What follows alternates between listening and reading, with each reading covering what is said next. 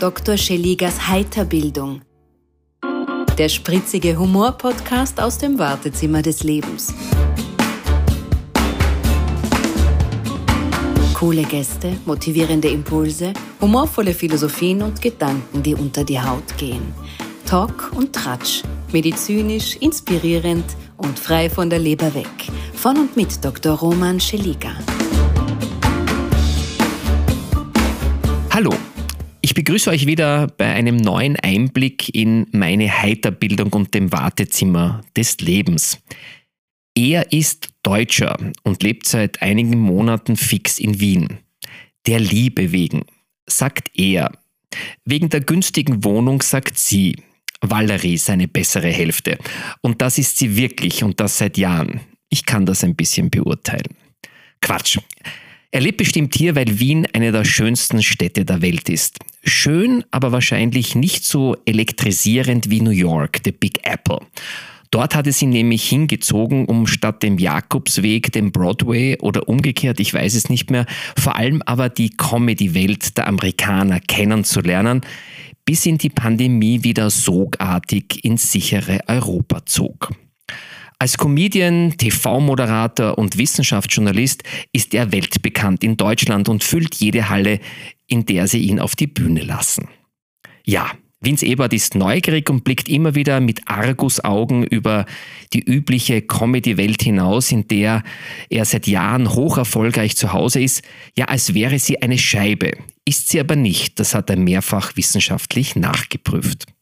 Seine Ausführungen, Gedanken und Programme sind immer humorvoll und immer mit Hirn und Verstand. Eine Kombination, die nicht viele auszeichnet, die auf der Bühne des Lebens stehen.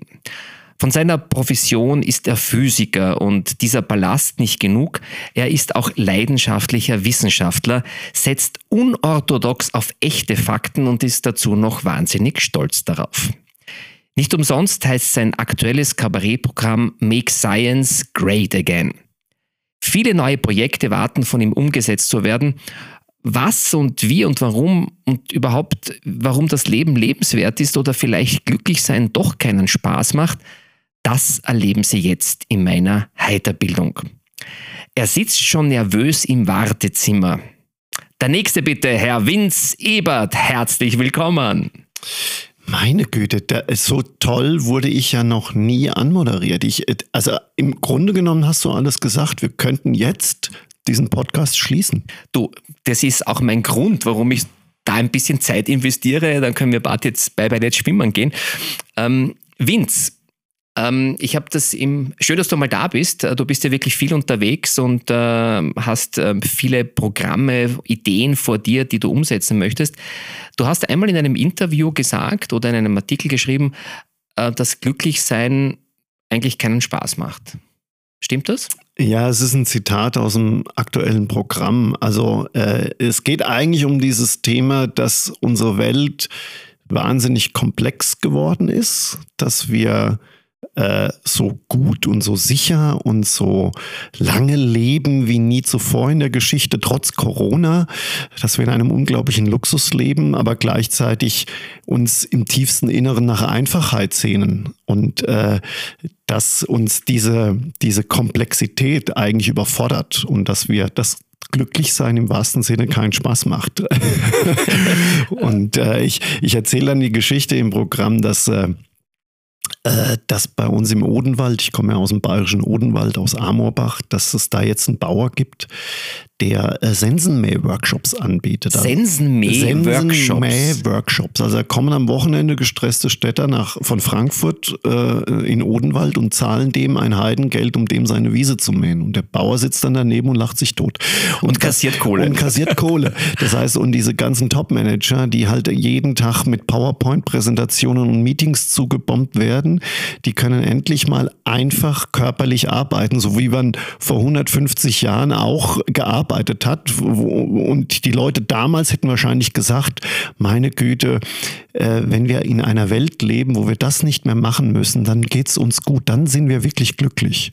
Und die Top-Manager gehen zurück und machen dasselbe. Und äh, vor allem, sie sehen zum ersten Mal, ähm, was aus ihrer Arbeit entsteht, nämlich ein, äh, eine Wiese, die gemäht ist, was ja. man sonst im täglichen Leben ja nicht sieht, sondern man arbeitet irgendwelche in Zahlenlandschaften herum. Ja, coole Idee. Ähm, jetzt ähm, wolltest du ja nach Amerika. Warum wolltest du nach Amerika? Es gibt doch, glaube ich, in Deutschland genug Probleme, äh, die, du, die du lösen könntest oder hättest lösen können. Was haben diese, diese Monate eigentlich mit dir gemacht? Und also ich, ich wollte oder ich bin ja im, im Juli 2019 mit äh, Valerie zusammen nach New York gezogen. Äh, wir wollten ein Jahr bleiben. Es sind dann durch Corona trotzdem dann neun Monate geworden.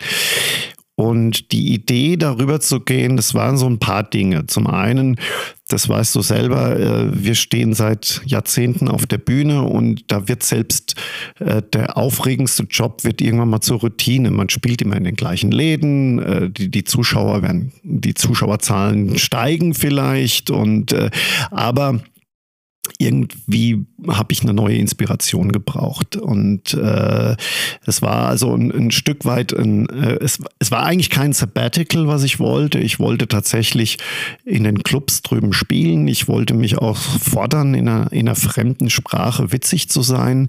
Äh, habe also auch schon äh, im Vorfeld englische Programme gemacht, war im, in, weil ich in Frankfurt gelebt habe, äh, bin ich regelmäßig im English Theatre in Frankfurt aufgetreten, war 2018 auf dem Fringe Festival in Edinburgh und habe da auch schon auf Englisch performt und das hat mir einen riesen Spaß gemacht und da habe ich mir gedacht, wo ist die Konkurrenz am stärksten? Äh, wo dahin gehen, wo es weh tut, nach New York. Und dann, das war so aus vielerlei Gründen äh, der Entschluss zu sagen, wir gehen da mal raus und gehen da voll rein und ich guck mal, was geht. Jetzt musstest du ja früher zurück. Ja? Also wie die Pandemie losgegangen ist, hast du, glaube ich, wirst du mir erzählt, mal einen der letzten Flieger gekriegt, äh, ja. wieder zurück nach, nach Wien, wo du ja lebst. Ähm, was haben diese Monate aus dir gemacht? Äh, Gab es eine Veränderung? Bist du dankbarer geworden, was du hier hast? Oder ist einfach nur ein neues Buch entstanden? Zu dem kommen wir später noch. Also mit welcher, mit welcher Botschaft oder mit welcher Erfahrung bist du wieder zurückgekehrt? Also mein Vater hat gesagt, ähm, ich bin mir sicher, die kommen als geschiedene Leute wieder. okay. Also weil wir da ja tatsächlich äh, auf, 30, Raum, ja. auf 30 Quadratmeter äh, in der Wohnung in der Lower East Side gewohnt haben und zum ersten Mal eigentlich seit Jahren wirklich komplett auf uns selbst zurückgeworfen wurden. Ich meine, äh, wir leben zwar seit 15 Jahren zusammen und sind verheiratet, aber äh, dann, ich war dann halt doch ständig auf Tour und ständig weg. Und das war das die, gut, die, die beste, also mit die beste Erfahrung war, dass wir uns in keiner Sekunde während dieser Zeit auf die Nerven gegangen sind. Im Gegenteil, wir sind dann nochmal als Paar und als äh, nochmal äh, stärker zusammengewachsen. Und das war wirklich eine tolle Erfahrung jetzt auf einer privaten Ebene. Äh, ansonsten äh, würde ich sagen, dass ich äh, mehr Demut und mehr Bescheidenheit irgendwie gelernt habe. Also ich wusste zwar immer, dass wir in, im, im deutschen Raum mit der Kulturförderung und dieser ganzen, diesem ganzen Geld, was in, in, diese, in, in, in, in diese Events fließt, dass wir da sehr, sehr verwöhnt sind. Also du kannst in Deutschland, in Österreich als Kabarettist, wenn du fleißig bist, äh, sehr, sehr gut von deinem Job leben. Und das ist in Amerika überhaupt nicht der Fall. Also mhm. ich habe da Comedians kennengelernt, die wären wahrscheinlich hier Stars von ihrer Qualität her und die müssen eben nebenbei noch äh, an der Supermarktkasse äh, sitzen und arbeiten und um sich, äh, um sich ihren Job als Comedian zu finanzieren. Also das war eine, eine, eine tolle Erfahrung, dass man einfach auch mal sieht, äh, wie privilegiert wir hier sind. Mhm. Jetzt hat sich ja äh, seit eineinhalb Jahren das Damoklesschwert in Form eines kleinen Virus über unser Leben ausgebreitet und wir wissen ja nicht, wann es weggeht. Also als Mediziner kann ich sagen, es wird nicht weggehen. Wir werden es immer wieder mhm. mit uns mittragen, spüren. Äh, jetzt Comedians, äh, Kabarettisten sind ja immer bestrebt, äh, auch das Lustige im Ernsten zu sehen, was ich eine sehr gute Idee finde, weil das einen Perspektivenwechsel ermöglicht.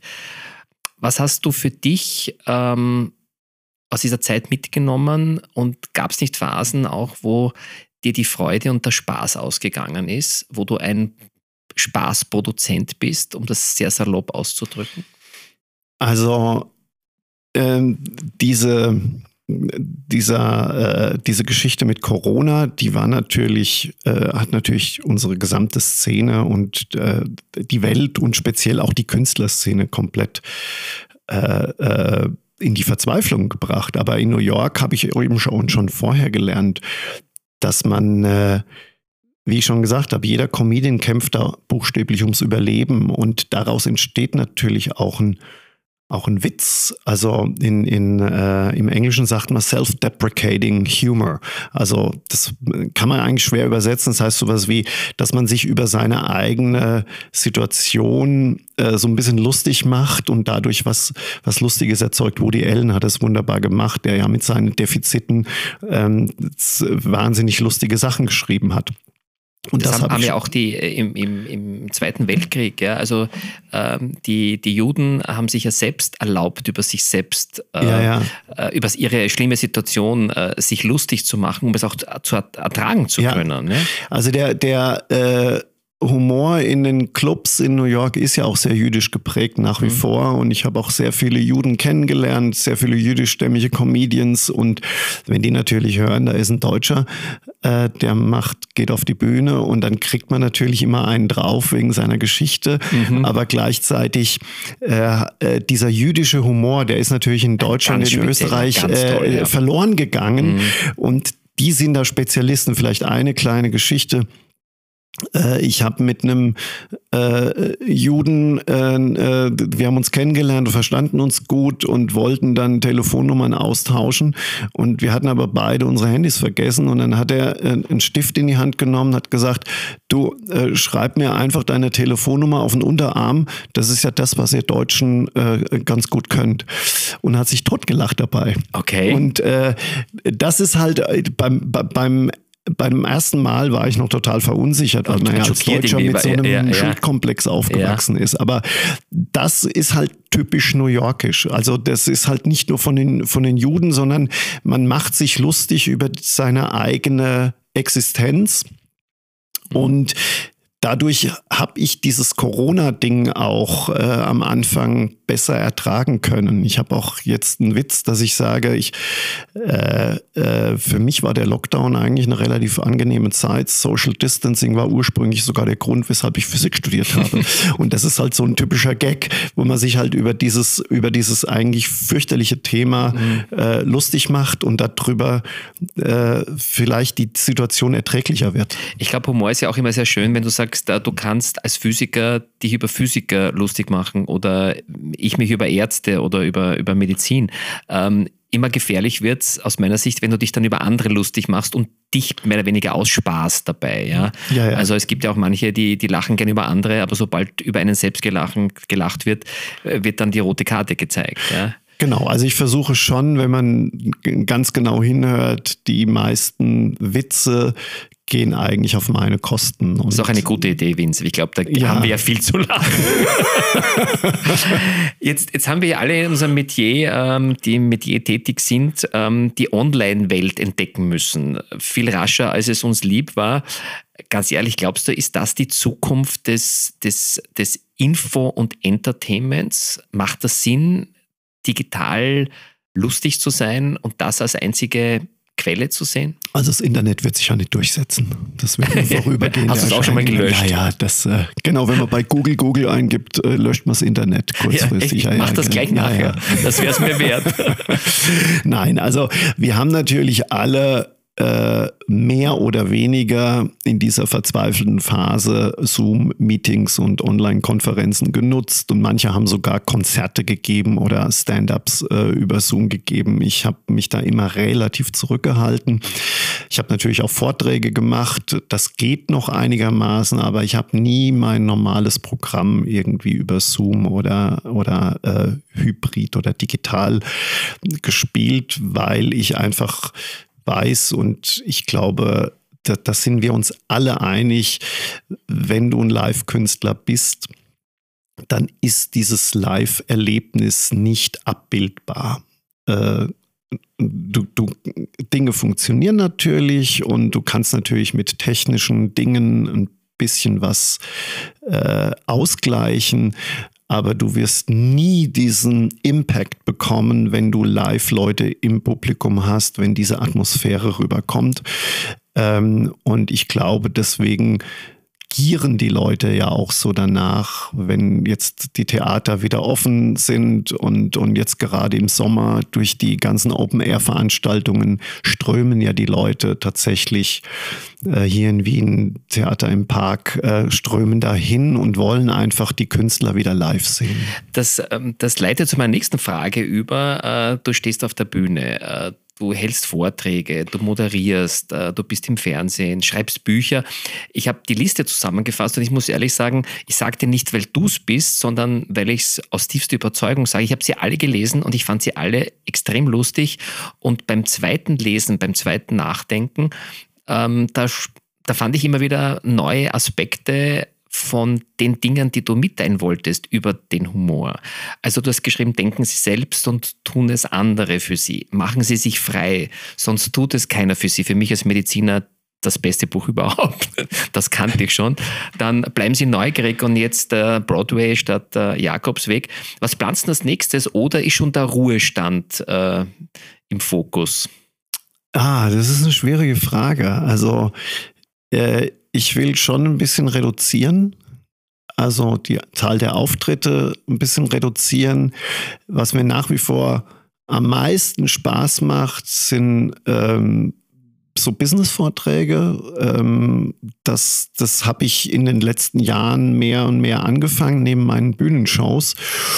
Und das hat für mich einen großen Charme nach wie vor, weil äh, aus vielerlei Gründen, weil ich natürlich ich war ja nach dem Studium ein paar Jahre Unternehmensberater auf der dunklen Seite der Macht sozusagen. Ich sage dann immer als. Bitte, wen hast du beraten und womit? Was war so deine. Also, wir haben äh, eigentlich Aussage, tolle Sachen damals gemacht, inhaltlich tolle Sachen. Wir haben äh, in, in Ende der 90er das gemacht, was Google und Amazon jetzt äh, par excellence betreiben. Also Kundendaten analysieren und ähm, mit Hilfe von Computeralgorithmen versuchen herauszufinden, welche Kunden für welches Produkt besonders affin sind. Also dieses, wenn Ihnen dieses Buch gefallen hat, könnte Ihnen auch dieses Buch gefallen. Sowas haben, haben wir Ende der 90er ganz rudimentär natürlich mit 386er Rechnern, äh, wahnsinnig einfache Algorithmen natürlich, aber im, im Kern haben wir das gemacht. Und das hat mir inhaltlich großen Spaß gemacht, was dann weniger lustig oder unfreiwillig komisch war, dass man dann halt als äh, Ende 20-Jähriger im Dienst Mercedes äh, zu einem Kunden gefahren ist und denen erzählt, wie er seinen Laden zu führen hat. Der, jemanden, der 30 Jahre im Job war. Und das fand ich immer schon so ein bisschen skurril. Mhm. Ähm, und ich habe dann auch immer so kleinere Scherze über das jeweilige Unternehmen eingebaut. Und das fanden die damals überhaupt nicht lustig. Und äh, jetzt, ein paar Jahre später, zahlen sie mir Geld dafür, dass ich im Grunde genommen dieselben Sachen mache und so quasi als Hofnarr denen so ein bisschen den Spiegel vorhalte. Ja, weil wenn es was kostet, ist es was wert, ja, kann man ja, genau. sagen. Ja. ja. Ähm, wir haben schon einmal so über das Jammervirus in einem anderen Gespräch einmal ausgetauscht. Äh, bei euch heißt das Jammern ja meckern, glaube ich. Ja. ja.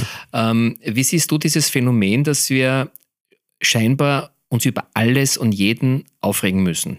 Am wenigsten über uns selbst, aber über alle anderen. Hast du da ein Gegenmittel? Wir sind ja auch in einer Arztordination. Hast du irgendwie eine Droge, die gegen das Jammern hilft? Ist es der Spiegel, den man vorhalten muss oder reicht der Spiegel nicht? Es ist echt schwer. Wir sind natürlich in einer, äh, ich merke das ja schon so ein bisschen, es ist ein Unterschied, ob Österreicher jammern oder ob Deutsche jammern. Also wie der, jammern Österreicher der, und wie jammern der, Deutsche? Der Österreich, Zuhörer ja. aus Deutschland und ähm, also der, Österreich. Der, der Deutsche nimmt sich im Jammern wahnsinnig ernst. Mhm. Wahnsinnig ernst. Das ist alles, das ist fünf vor zwölf. Mhm. Also eigentlich ist es fünf nach zwölf und das wird alles nichts mehr. Und der Österreicher jammert auch, jammert teilweise noch mehr, aber er, er hat das immer mit so einer heiteren Gelassenheit und äh, sagt, wir müssen alle sterben. Ja gut, aber gehen wir vorher noch einen Kaffee trinken. Mhm. Also und, am Friedhofscafé. Ja genau. Und das, das kommt ja. irgendwie leichter und selbstironischer daher und das gefällt mir sehr gut und das ist tatsächlich ein, ein fundamentaler Mentalitätsunterschied, dass man in Österreich äh, die Sachen dann doch ein bisschen leichter nimmt. Auch diese ganze Habsburger Geschichte, dass man sagt, meine Güte wir waren mal ein Weltreich und jetzt sind wir halt äh, sehr, sehr klein äh, und, und jeden nervt es zwar, aber irgendwie geht man trotzdem selbstironisch damit um und das gefällt mir sehr gut. Ähm, ich weiß nicht, wie man da äh, einen ein, ein, ein Wechsel des Mindsets hinkriegt bei einem klassisch deutschen ähm, Katastrophenapokalyptiker. also ich empfehle immer nur, geht mal raus und geht in eine andere Kultur und guckt euch mal das Leben aus einer anderen Perspektive an. Ähm, das hilft oft mehr, als den Leuten auf der Bühne zu sagen, hey, wir jammern hier auf hohem Niveau. Mhm, mh. Gibt es so etwas wie einen Lieblingswitz oder eine Lieblingspointe, wo du sagst, also die funktioniert immer oder das ist dein Lieblingswitz, du freust dich immer schon zehn Minuten vorher, wenn du ihn erzählen kannst? Es, es gibt äh, eine Geschichte. Ja, es gibt äh, mein, mein derzeitiger Lieblingswitz ist wirklich, der hat ganz wenig mit Physik und ganz wenig mit Wissenschaft zu tun, aber er kommt so vollkommen brutal daher, dass ich irgendwie sage, naja, ich bin ja so ein bisschen Sozialautist ähm, und als Physiker und dann, und dann sage ich, am schlimmsten sind für mich Anrufe mit unterdrückter Nummer. Ich heb dann immer ab und sage sowas wie, alles erledigt, aber es ist überall Blut. und, und der kommt so vollkommen aus dem Nichts raus. Und das ist dann immer so schön zu sehen, wie das Publikum so nach zwei Sekunden Stille auf einmal losbrüllt vor Lachen. Äh, und das macht mir immer am meisten Spaß, wenn so Witze so zeitverzögert. Mit wir, so wir nennen das in Österreich Sickerwitze. Ja, genau, ja, ja, ja Sickerwitz, genau. Mhm. Wenn das so leicht zeitverzögert ankommt. Mhm. Äh, und auch, auch die Geschichte, man sagt, darf ich jetzt drüber lachen? Okay, ein anderer lacht schon drüber. Also gibt man sich die Erlaubnis, über so etwas zu lachen. Ja, das genau. ist schön, ja. Genau. Wenn dann die also Welle anfängt. Wenn die. Leute gegen ihre politische Korrektheit lachen, genau. das macht mir immer am meisten Spaß. Jetzt Vince, ähm, wir reden ja in, in der Comedy im Humor immer von der Fallhöhe, ja. Also wenn man die Menschen dann kalt erwischt, indem man sie woanders hinführt und dann eine spannende Wendung entsteht. Jetzt geht man auf deinen Facebook-Account, dann gibt es natürlich extrem viele Fans, aber auch und äh, in letzter Zeit gar nicht so selten ist mir aufgefallen, einen verbalen Schlagabtausch teilweise mit Menschen, denen deine Meinung und deine Sichtweisen ähm, so gar nicht liegen. Ist dir das egal? Liebst du die Polarisierung oder gar die Provokation? Und wie gehst du mit Hasspostings um, die ja hier und da auch kommen?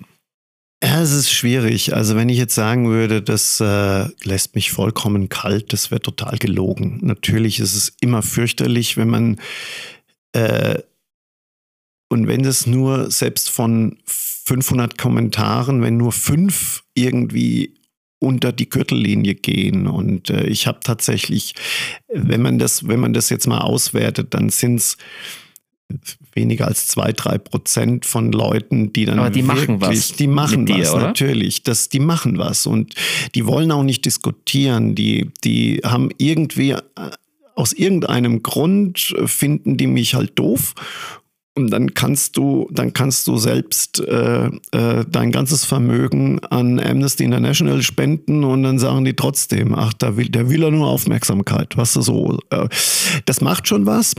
Äh, andererseits habe ich ja auch schon immer in meinen Programmen, in meinen Büchern einen, einen, einen Anspruch gehabt. Und zwar der Anspruch ist einfach, wie du schon gesagt hast, denken Sie selbst. Also wenn, wenn ich irgendwie ein Mainstream-Thema habe, ich bin ja nie jemand in meinen Postings, der sagt, ich habe die Weisheit mit Löffeln gefressen, ich weiß besser, wie es geht, sondern ich sage fast immer, das, was gerade alle denken, könnte vielleicht, es könnte vielleicht auch eine andere Wahrheit geben und es könnte eine andere Sicht der Dinge geben.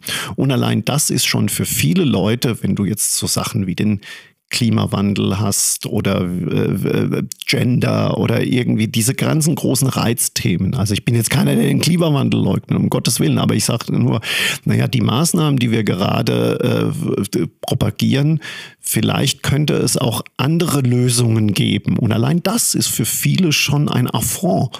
Mhm, mhm. äh, gleichzeitig habe ich natürlich dadurch auch eine große Fangemeinde, weil Leute sagen, meine Güte, das, das ist endlich mal eine Stimme der Vernunft, der die Sache versucht, mal in einen anderen Kontext zu stellen.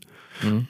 Und das finde ich irgendwie fehlt mir zu sehr, gerade auch in der, in der öffentlichen Diskussion, dass man einfach mal, mal äh, äh, weggeht auch von diesem Selbstzentrierten und sagt, mhm. naja, also es gibt noch was anderes, es gibt was anderes. Ja. In Indien und in China und in, in Bangladesch ähm, äh, haben die Leute vollkommen andere Probleme und andere Prioritäten ähm, vielleicht haben wir doch nicht die Wahrheit mit Löffeln gefressen. Ja, und ähm, das erinnert mich an ein Zitat, ich weiß leider nicht, von wem es ist. Er oder sie hat gesagt, ähm, die, die Nächstenliebe wächst mit dem Quadrat der Entfernung.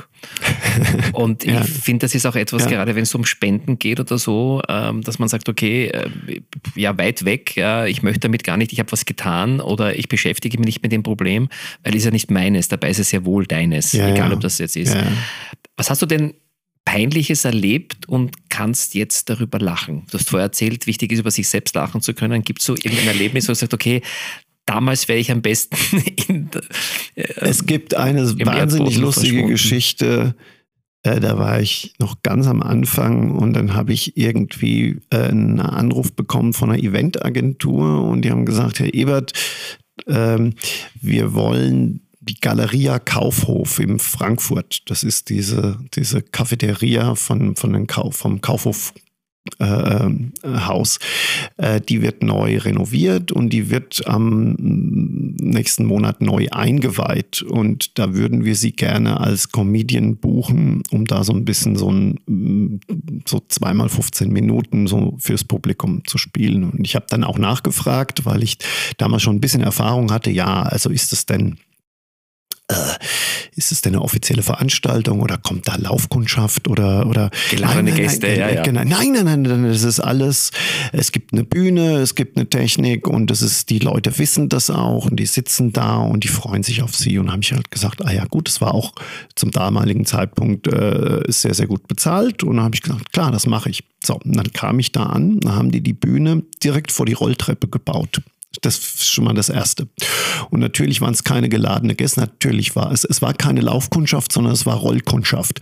Das heißt, ich war da auf der Bühne, es war dann irgendwie so sieben Uhr abends, da waren irgendwie ein, paar Leute da verteilt in dieser riesen Cafeteria gesessen und ich fing da an zu spielen und alle paar Minuten kamen irgendwelche Leute hochgefahren mit dieser Rolltreppe und ich habe die immer nur gesehen, erst der Kopf und dann der ganze Körper. Und die waren natürlich vollkommen entsetzt, weil sie direkt auf einen Comedian zugefahren sind äh, und wussten überhaupt nicht, was da passiert.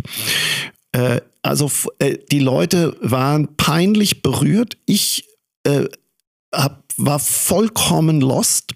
Und das Allerbeste war, irgendwann ging so ein altes Mütterchen mit einem Tablett vorbei, direkt an der Bühne, guckt mich an und meint, nicht so laut und geht weiter. Und dann musste ich in dem Moment, das war so skurril, ich musste so lachen äh, und habe dann in dieser verzweifelten Lage dann doch noch irgendwie den Humor gesehen. Aber das war einer der skurrilsten Auftritte, die ich hatte. Ehrlich. Vince, wir kommen jetzt in eine meiner Lieblingsrubriken von äh, Heiterbildung aus dem humorvollen Wartezimmer des Lebens. Die heißt Nein oder nicht Nein, das ist hier keine Frage. Ich habe ähm, 100 besondere Fragen ähm, vorbereitet. Du hast drei Chancen, keinen Joker. Du zahlst, nennst mir jetzt drei Zahlen und diese Fragen lese ich jetzt vor. Die gibt es wirklich, ich kann sie dir zeigen. Also eine Zahl von, drei Zahlen von 1 bis 100. Genau, und ähm, dahinter steht eine Frage und die kriegst du. Und die musst du beantworten. Also kein Joker, kannst niemanden ja. anrufen oder los geht's. Ich nehme die 99. Die 99. Die ist hier. Nudeln oder Kartoffeln? Also da ich gerade so ein bisschen Low Carb mache, ähm, eher dann Kartoffeln, weil meine Frau hat mir gesagt, Kartoffeln sind besser als Nudeln, wenn du abnehmen willst. Absolut, hat sie recht. Gut. Die nächste Zahl? Äh, 50. 50. Blättere die 50. Was macht ein Genie aus? Es gibt doch diesen berühmten Satz, äh, 99% Transpiration, 1% Inspiration. Genau. Also ich glaube, die, die Leute, die, die her herausragend sind, waren immer Leute, die wahnsinnig hart und wahnsinnig lange gearbeitet haben. Die dritte Zahl? Die Eins.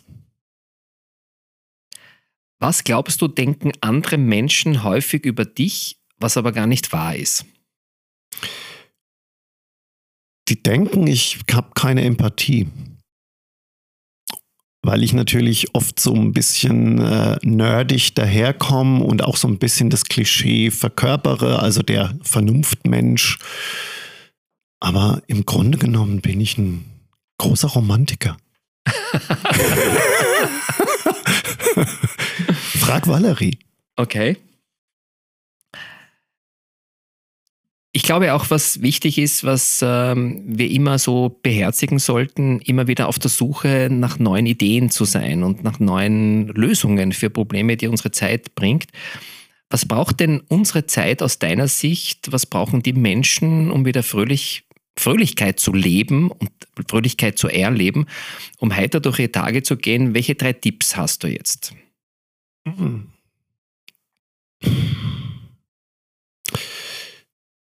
Weniger soziale Medien. Lieber mal ein Buch lesen. Weniger Facebook, weniger Twitter. So ein soziales Medium Detox. Mhm. Ähm, Reisen. Perspektivenwechsel und zwar nicht irgendwie nach äh, in Club Med irgendwo hin. Das kann auch schön sein, aber äh, irgendwo hin und rein ins Leben und Mhm. schauen, wie andere Kulturen Dinge sehen. Mhm. Und der dritte Tipp, ich kann mich da an die sozialen oder diese Abkehr von sozialen Medien nur anschließen, sich, sich mehr um seine persönlichen sozialen Kontakte zu kümmern.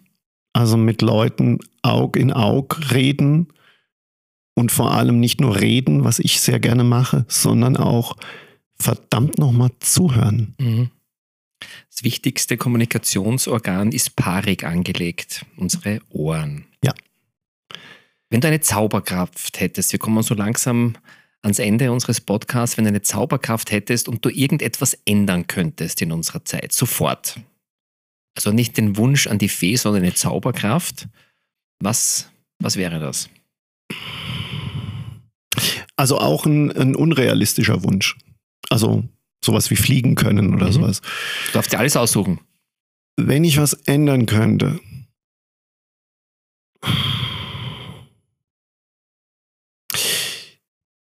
Ja, ich habe was, was vielleicht ein bisschen skurril oder kompliziert ist.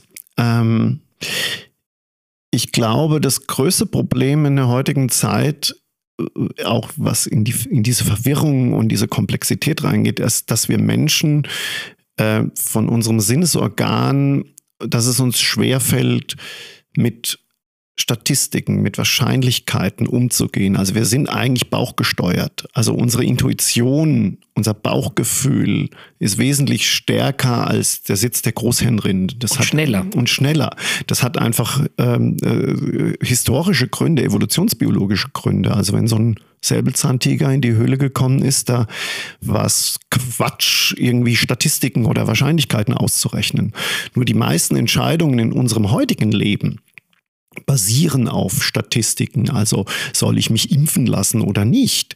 Äh, soll ich einen Sicherheitsgurt tragen oder nicht? Ähm, und da sind wir sehr schlecht drin. Und das hat nichts mit Bildung, mit mangelnder Bildung zu tun, sondern es ist einfach eine, eine, eine Grundfunktion unseres Gehirns. Und wenn ich die Möglichkeit hätte, das zu ändern, würde ich sagen, vielleicht in 5000, 6000 Jahren ist unsere Großhirnrinde dominanter als als diese schnelle Intuition oder zumindest gleichwertig. Mhm. Und das würde ich mir wünschen. Okay. Vielleicht gibt es diese Zauberkraft bald. Wenn du 2040 die Zeitung aufschlägst oder noch besser die Schlagzeile liest und da steht Vince Ebert und was kommt nachher? Wer ist das? also, nee, das ist ja das Schöne. Weißt du, ich meine, ja. Äh, wir nehmen uns ja alle sehr wichtig und gerade Leute, die auf der, auf der Bühne stehen und äh, wir sind ja schon auch kleine Egomanen und Narzissten. Das muss man jetzt auch mal sagen. Die einen mehr, die anderen weniger. Aber das Absurde ist ja, in 100 oder in 200 Jahren wird sich keiner mehr an uns erinnern. Also selbst die mhm. berühmtesten werden irgendwann mal in Vergessenheit geraten. Und mhm. sowas wie Mozart, das sind äh, ganz, ganz wenige Leute. Mhm. Dann vielen Dank, Thomas, äh, für das, für das Interview. Nein, Entschuldige, ja. Vince, hätte ich mal vergessen. Ähm, ja, äh, liebe Hörerinnen und Hörer, wenn Ihnen äh, der Heiterbildungspodcast vom Arzt Ihres Vertrauens gefällt und auch so spannende Menschen, ähm, die meine Gäste sind, wie der Vince Ebert, dann freue ich mich natürlich, wenn Sie das weitersagen, weiter teilen, ähm, vielleicht auch den Menschen zeigen, die das Lachen ein bisschen verlernt haben. Also auf jeden Fall freue ich mich, wenn Sie dabei bleiben. Vince, wir kommen zum Schluss. Die Heiterbildungswundertüte steht auf der Agenda. Aufmachen, auspacken, glücklich sein. In dieser Rubrik geht es um die kleinen Wunder zwischendurch, vielleicht diese Wunder, die vielleicht große Wunder bewirken. Was ist in, in deiner Wundertüte? Ein Buch, ein Restaurant-Tipp, ein, eine TV-Serie, ähm, ein Link, wo du sagst, also Leute, wenn ihr Zeit habt, schaut euch das an, lest euch das durch. Was hast du da für uns zum Abschluss? Also das, ähm, wir alle sind ja durch den Lockdown große Netflix-Fans geworden. Ähm, und eine der überraschendsten äh, Dokumentationen, die ich gesehen habe, war die von Dolly Parton. Ich habe Dolly Parton immer so als eine blondierte Country-Tussi mhm. äh, gedacht, dass das halt so eine oberflächliche Frau ist. Und die Dokumentation ist unfassbar interessant, wahnsinnig witzig, sehr tiefgründig äh, und sie zeigt, und das finde ich das Schöne an dieser Dokumentation, dass äh, wenn man sich mit mit einem Menschen ein bisschen intensiver beschäftigt, dass man oft dass der erste Eindruck oft komplett täuschen kann und dass man äh, so positiv überrascht wird über jemanden. Und äh, das ist auch eine schöne Lektion fürs Leben, weil wir sind ja ständig irgendwie dabei, die Leute, die wir kaum kennen, oberflächlich zu sagen, der ist doof oder der ist super. Also sich näher mit jemandem beschäftigen, äh, kommt oft und man kriegt oft ganz überraschende Erkenntnisse. Ist man dann auch nicht so ein bisschen mit einem schlechten Gewissen, ähm, ähm, also ist da nicht ein schlechtes Gewissen oft da, denkt man sich, oh, jetzt habe ich mich getäuscht in dieser ersten Wahrnehmung von einem Menschen? Ja, äh, wobei ich mache die Erfahrung ja öfter. Wir kommen ja in unserem Job immer mal wieder mit Leuten in Kontakt, die man aus dem Fernsehen kennt oder von denen man irgendein bestimmtes Bild hat. Mhm. Und äh, ich, ich kann es nur aus eigener Erfahrung sagen. Ich habe so viele Leute kennengelernt und bei mindestens 50 Prozent ist das Bild, was nach außen mhm. transportiert wird und das, wie die Leute wirklich sind, im Guten wie im Schlechten, oftmals vollkommen anders. Und äh, das sollten wir uns alle mal, äh, weil ich, äh, ich kann immer wieder nur die sozialen Medien erwähnen. Da kriegen wir mit, wenn jemand was postet und regen uns auf und denken sich, das ist ein schlechter Mensch. Oder im Gegenteil, der postet irgendwas und denkt, oh, der muss ein toller Typ sein. Das könnte auch genau umgekehrt mhm. sein. Ich glaube, du hast, du hast vollkommen recht. Der, der Markus Gull, das war mein erster Gast. Ähm, also wenn Sie den Podcast nicht gehört haben, hören Sie ihn an. Das ist ein wirklich cooler Philosoph, ein, ein Querdenker. Und der hat gesagt, es gibt zwei Stories. Eine, die wir anderen erzählen und die wir uns erzählen. Also das, was uns wirklich ausmacht. Und ich glaube, das ist immer sehr spannend, auch die innere Story zu kennen und vielleicht ein anderes Bild von einem Menschen zu bekommen. Ich habe kein anderes Bild von dir bekommen, lieber Vince. Es war so, wie ich es mir erwartet habe, tiefgründig, lustig, kreativ. Und ich habe mich äh, sehr gefreut, dass du dir heute die Zeit genommen hast. Und ich hoffe, es war für dich auch nicht eine gestohlene 35 Minuten Zeit-Episode, sondern eine gewinnbringende. Ich sage danke fürs Zuhören, dir danke fürs Kommen und äh, mein Tipp zum Schluss, verlernen Sie Ihr Lachen nicht. Sie werden es noch brauchen. In diesem Sinne viel Spaß an der Freude.